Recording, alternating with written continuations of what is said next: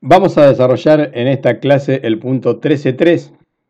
de la unidad 13 que estamos analizando, que es pago del impuesto, regímenes de facilidades, regímenes de anticipos, saldos a favor.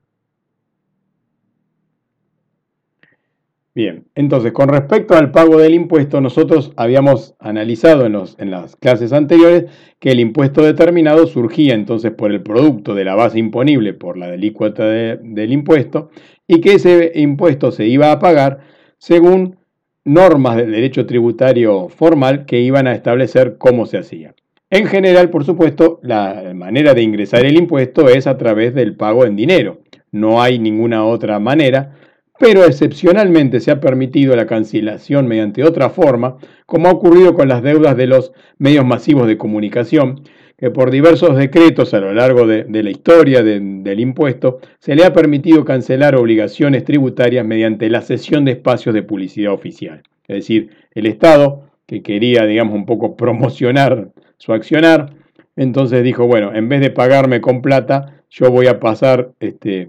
en compensación, en canje, publicidad en esos canales. Y ustedes van a, en vez de tener que el Estado hacer el cheque este, para pagar esa publicidad, va a cancelar las obligaciones tributarias de los medios masivos de comunicación. Pero bueno, eso es una situación en general muy excepcional. ¿Cómo se determina entonces el saldo del impuesto? No tiene que ver con el impuesto determinado, no es igual la misma, la misma cifra, es decir, yo determiné el impuesto, pero resulta que las normas del derecho tributario formal, como decíamos, han creado diversos mecanismos de recaudación del impuesto que se van a restar para determinar realmente cuál es la deuda que tiene el contribuyente con el fisco. Y entonces, partiendo del impuesto determinado, la, de ese monto vamos a poder restar los pagos a cuenta, que vamos a analizar después en otra reunión, como por ejemplo los impuestos análogos del exterior, las retenciones,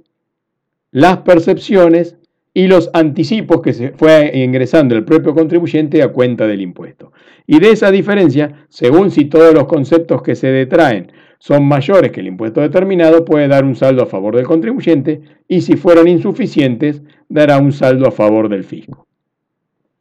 ¿Cómo se cancela ese saldo cuando ocurre a favor del fisco? Bueno, debe cancelarse el contado el día de vencimiento de presentación, o sea, del mismo día que se cuantifica y se determina el impuesto, ese mismo día hay que pagarlo haciendo esta resta. O a veces, en algunos casos, se ha permitido un día más a la fecha de vencimiento en la declaración jurada, según un calendario que va a fijar anualmente la FIP para cada caso. Históricamente, cuando este, en mis primeros enfrentamientos con las declaraciones juradas del impuesto a la ganancia, que todavía no era contador, pero trabajaba, digamos, haciendo liquidaciones, la fecha era inamovible el 20 de abril. Bueno, esa fecha inamovible el 20 de abril, hoy no, esa fecha se ha movido y todos los años se fija una fecha distinta.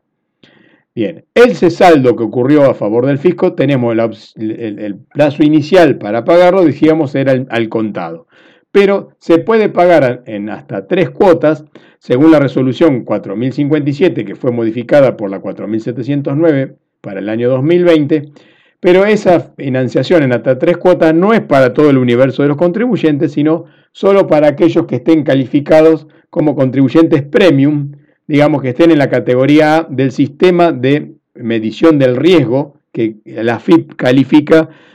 cuál es la conducta de los contribuyentes los que para ellos consideran en el CIPER, que es el sistema de medición del riesgo, la categoría A, le va a permitir esa concesión de pagar el saldo en tres cuotas. Para los que no sean, digamos, los mejores de la clase y estén calificados con la categoría B, la financiación se reduce a dos, dos cuotas y para las categorías C y D se va a permitir la financiación en una sola cuota. La tasa de interés, por supuesto, además de, hacer buena letra y ser categoría A y conseguir las tres cuotas, estas tres cuotas no son gratuitas, sino que van a tener que pagar un importe mayor que el fijado originalmente, porque eso tiene intereses, pero la tasa de interés ya no es la de intereses resarcitorios que vimos de la ley 11683, sino que es la tasa que vieron ustedes en, en Impuestos 1, sino la tasa del Banco de la Nación Argentina para plazo fijo, más un 3% nominal anual. Además, existe otra posibilidad porque hay un plan permanente por la resolución 4268 que puede conceder más cuotas. Esa cantidad de cuotas, en vez de estar vinculada a las categorías del CIPER, está vinculada si el sujeto es un, está en el registro PYME, o sea, de la ley PYME, habiendo obtenido ese certificado, o si es una gran empresa. Y ahí la cantidad de cuotas va a variar y la tasa de interés va a ser más elevada que la del plan de la 4057, que es la tasa de plazo fijo. Aquí ya vamos a hablar de tasas a las que el banco le financian los préstamos y no la tasa que el banco obtiene fondos de terceros. Por lo tanto, estos otros planes también permiten eh, aliviar la situación del contribuyente que no lo puede pagar al contado, pero con un costo financiero mayor.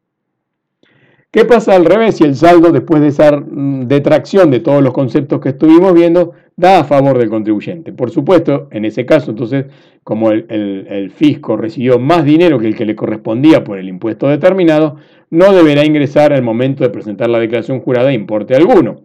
Y a su vez, ese saldo es un derecho que tiene el contribuyente contra el fisco y será un saldo de libre disponibilidad. El contribuyente, a través de un procedimiento administrativo, puede pedir que le den un cheque y se lo devuelvan la plata, puede pedir la transferencia a terceros o puede también, que es el mecanismo más sencillo, compensar esa obligación con futuras obligaciones que tenga el contribuyente, tanto sea del impuesto a las ganancias como cualquier otra obligación tributaria que el contribuyente tenga. Por ejemplo, si el contribuyente está inscrito en IVA, puede pagar un saldo a favor del fisco de IVA del año en que está generado ya ese saldo a favor porque se presentó la declaración jurada,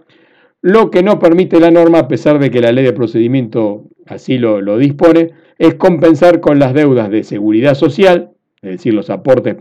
que tiene que hacer por sus empleados, ni tampoco al impuesto como responsable sustituto sobre bienes personales que vamos a ver más adelante. Estas dos obligaciones no se pueden cancelar con ese saldo a favor. Dijimos que vamos a dejar para otra reunión los pagos a cuenta, vamos a afrontar el tema de las retenciones. Las retenciones es un mecanismo que está fijado por el artículo 42 de la ley que establece que el impuesto a las ganancias puede ser cobrado mediante la retención de la renta en la fuente. Este sistema de retención en realidad genera una triangulación en esa relación tributaria donde además de estar el acreedor, que es el Estado, y el deudor, que es el contribuyente, aparece un tercero ajeno a esa relación tributaria que dio origen al hecho imponible, que es el agente de retención o agente pagador. Este em, tercero, designado por una resolución de la FIP como obligado a cumplir con ese deber de colaboración, de participar gratuitamente, porque no se le compensa con, ninguna, con ningún emolumento, ni siquiera algún ahorro o descuento en los impuestos, para contribuir a facilitar la recaudación del impuesto, actuando, digamos, como si fuera una especie de empleado de, o agente cobrador de la FIP, nada más que hecho no en un convenio, sino directamente por imperio de la norma que establece obligatoriamente quiénes son los agentes de retención.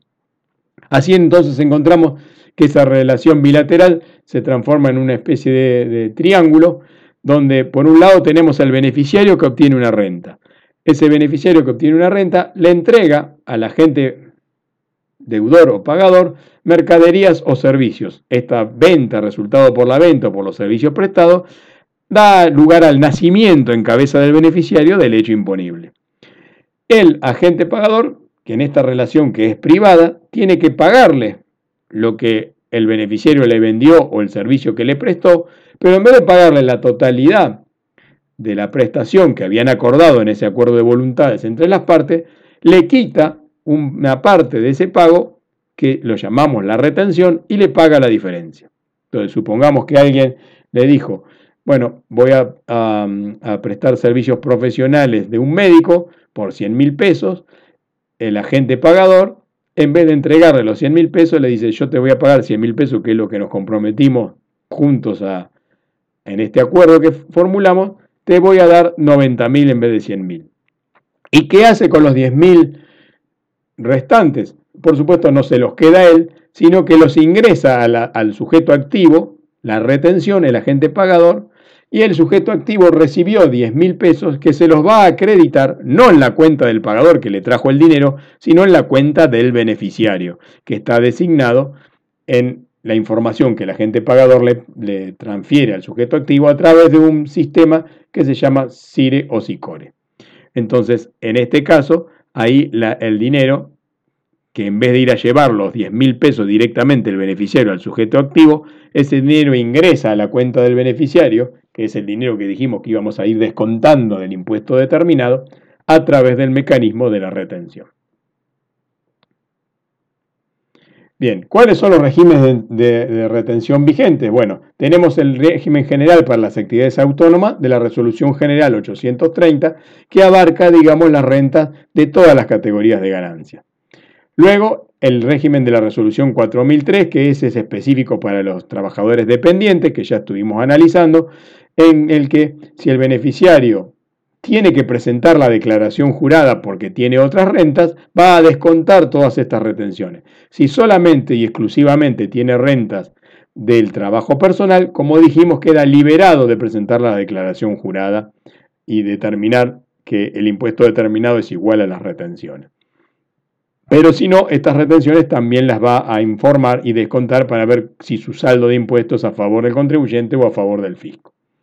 Y hay un régimen muy particular que es el la resolución 4325, que es el régimen de retención en el impuesto a las ganancias para las operaciones de compraventa de granos no destinados a siembra, es decir, del sector agropecuario, donde los que compran los granos a los productores le retienen el impuesto a las ganancias en función de esta retención.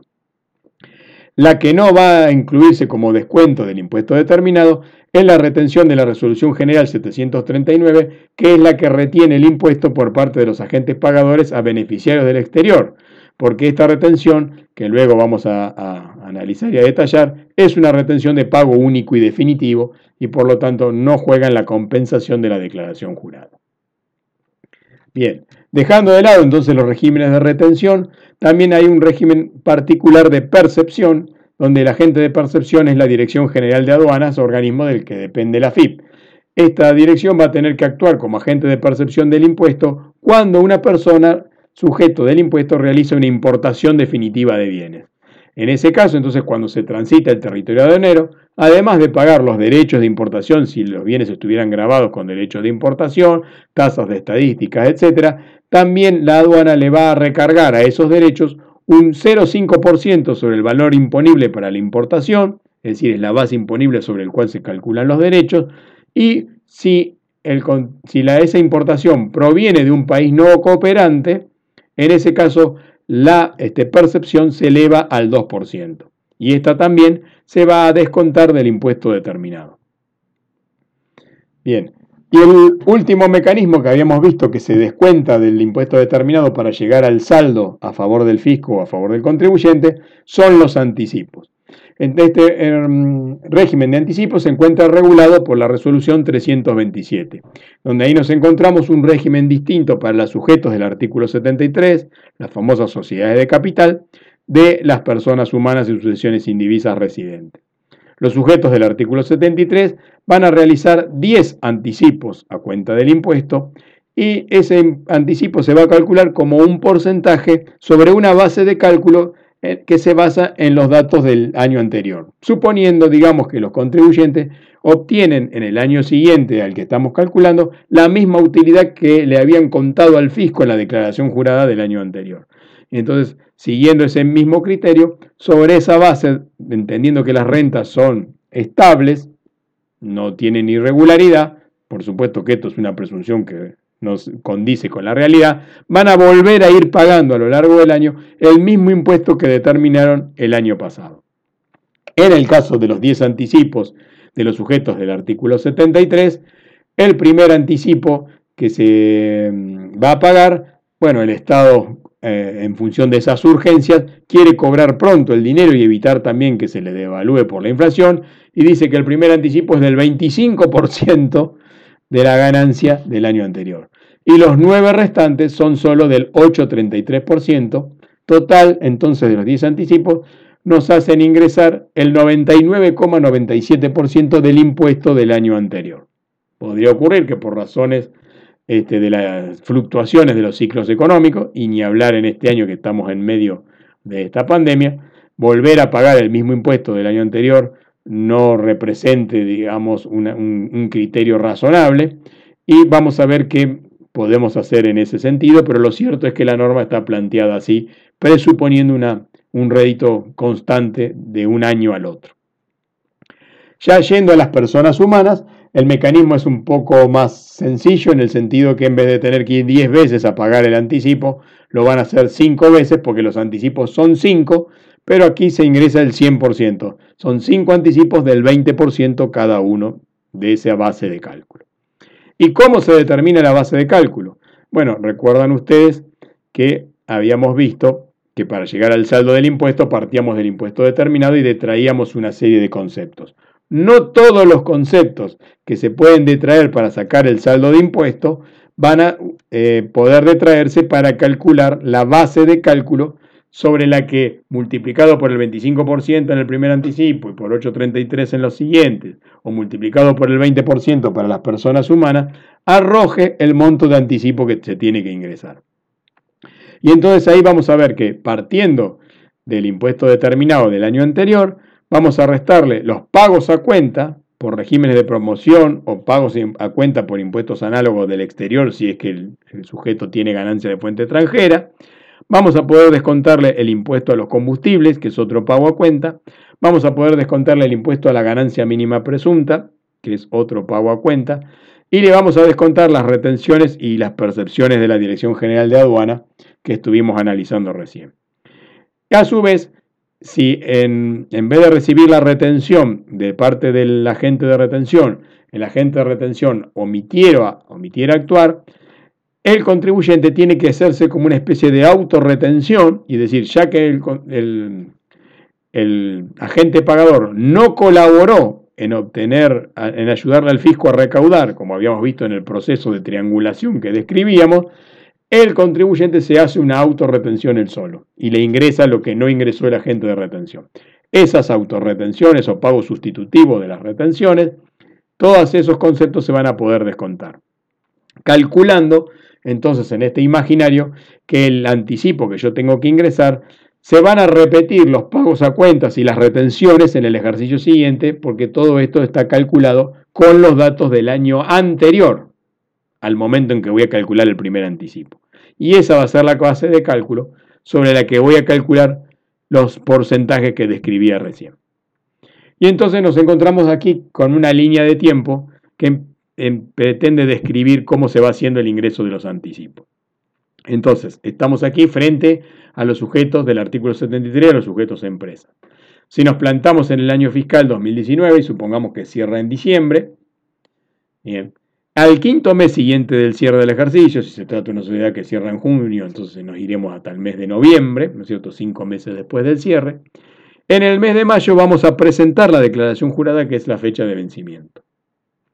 Al mes siguiente al vencimiento, en el mes de junio, ya vamos a ingresar el primer anticipo en base a los datos que ya habíamos calculado sobre esta declaración jurada anterior donde ahí en esa declaración jurada anterior pusimos el impuesto determinado, los pagos a cuenta, el impuesto a los combustibles, el impuesto a la ganancia mínima presunta, las retenciones sufridas durante todo el año 2019. Entonces ahí hacemos la base de cálculo, calculamos el 25% y pagamos el primer anticipo. Y luego el segundo, tercero y cuarto, así sucesivamente, nos vamos durante el año 2020, que para esto nos va a servir este anticipo, para tener cubierto el impuesto del año 2020 por adelantado, en los meses 6, 7, 8, 9, 10, 11 y 12 vamos a ingresar uno del 25% y los otros hasta el 7, del 2 al 7, del 8,33%. Terminado diciembre ya empieza el año 2021 y sigo haciendo pagos de anticipos por el año 2020. En enero pago el octavo, en febrero el noveno y el, en marzo del año siguiente al cierre de la declaración jurada pago el último anticipo décimo.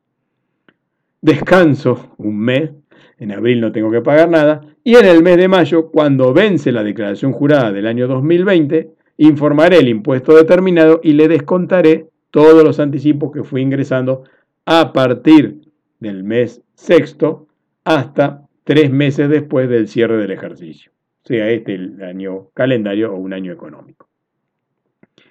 ¿Cómo funciona entonces para las personas humanas y sucesiones indivisas? Bueno, también si nos paramos en el año fiscal 2019, aquí eh, irremediablemente vamos a tener el año fiscal del 1 de enero al 31 de diciembre, salvo que haya optado por pedir un cambio de fecha de cierre de ejercicio. Y entonces la declaración jurada normalmente vence en el mes de junio, aquel viejo 20 de abril, hoy se ha corrido al mes de junio, y ahí presento la declaración jurada con todos los datos del 2019, el impuesto determinado, menos los pagos a cuenta, retenciones, percepciones y anticipo. Determino la base de cálculo en la que voy a tener en cuenta lo que ya habíamos descrito, ¿no es cierto?, cuáles son los conceptos a detraer, y ya en el mes 6 mismo empiezo a pagar el primer anticipo. A veces este primer anticipo en cada año se prorroga. En el mes de agosto pago el segundo anticipo, todos iguales del 20% de la base de cálculo. El cuarto anticipo lo pago en diciembre del 2020 y cuando llega el cierre del ejercicio, de los cinco anticipos he ingresado los, si lo hice en los vencimientos, cuatro de ellos.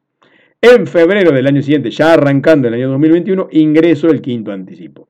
Y cuando llego otra vez al mes 6 del 2021, voy a presentar la declaración jurada del año 2020, que es el momento en que vence, donde voy a descontar los cinco anticipos que fui haciendo, cuatro en el transcurso del año fiscal y uno dos meses después del cierre del ejercicio. Bien, Decíamos que este supuesto de que voy a ingresar anticipos iguales casi al 100% del resultado del ejercicio anterior, puede ocurrir que esa situación me haga ingresar anticipos de más si es que después de un año bueno, como pasa normalmente en los ciclos económicos, tengo un año malo. Hoy justamente eso es lo que uno está vislumbrando por la crisis económica del país sumada a la crisis mundial por la pandemia del COVID-19. Y entonces aquí, cuando un contribuyente estima que esos anticipos a ingresar van a ser excesivos del impuesto que voy a determinar en junio o mayo del año siguiente, puedo pedir, mientras está corriendo ese plazo que veíamos, la reducción de los anticipos. Las personas humanas en sucesiones indivisas lo podrán hacer a partir del tercero. Es decir, aquí en el mes de octubre yo puedo decir, Mira, ya pagué el primero igual que el del año pasado, el segundo igual con la base de cálculo. En el tercero digo, yo con estos dos ya me alcanza, no quiero pagar más o quiero pagar un 20% del anticipo que me tocaría pagar. Entonces ahí en el tercero pido ante el fisco que me reduzcan los anticipos. Bien, en el caso de las sociedades que tienen 10 anticipos, a partir del quinto anticipo pueden hacer ese pedido. Los primeros cuatro los habrán pagado conforme el procedimiento general y el quinto pido la reducción. Ahora, hay una excepción a esto de anticipar la reducción que puedo hacerlo ya desde el primer anticipo si estimo que mi reducción va a ser mayor al 40%, para lo cual tendré que hacer eh, los cálculos de que como resulta que si el primer anticipo vence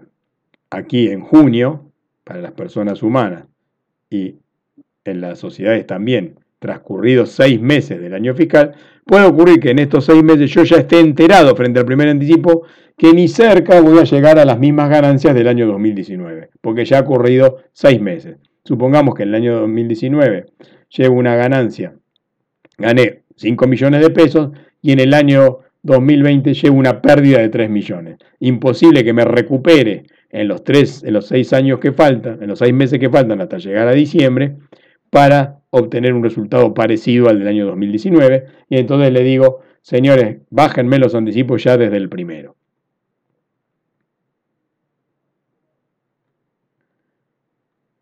En ese caso, entonces, ¿qué pasa si yo pido la reducción de los anticipos? Que sería como una buena noticia para el contribuyente que va a pagar menos, pero posteriormente el impuesto determinado es superior al que surgiría por la reducción. En ese caso el contribuyente no va a tener ninguna sanción de multa ni nada, pero sí deberá ingresar los intereses por el monto por el cual solicitó la reducción.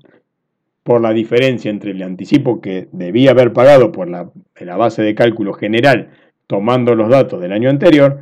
y el anticipo menor por el haber pedido la opción de reducir los anticipos. Bien, entonces en el próximo video nos quedaba pendiente que vamos a analizar los pagos a cuenta, que también son un concepto que vamos a detraer del impuesto determinado para llegar al saldo a pagar.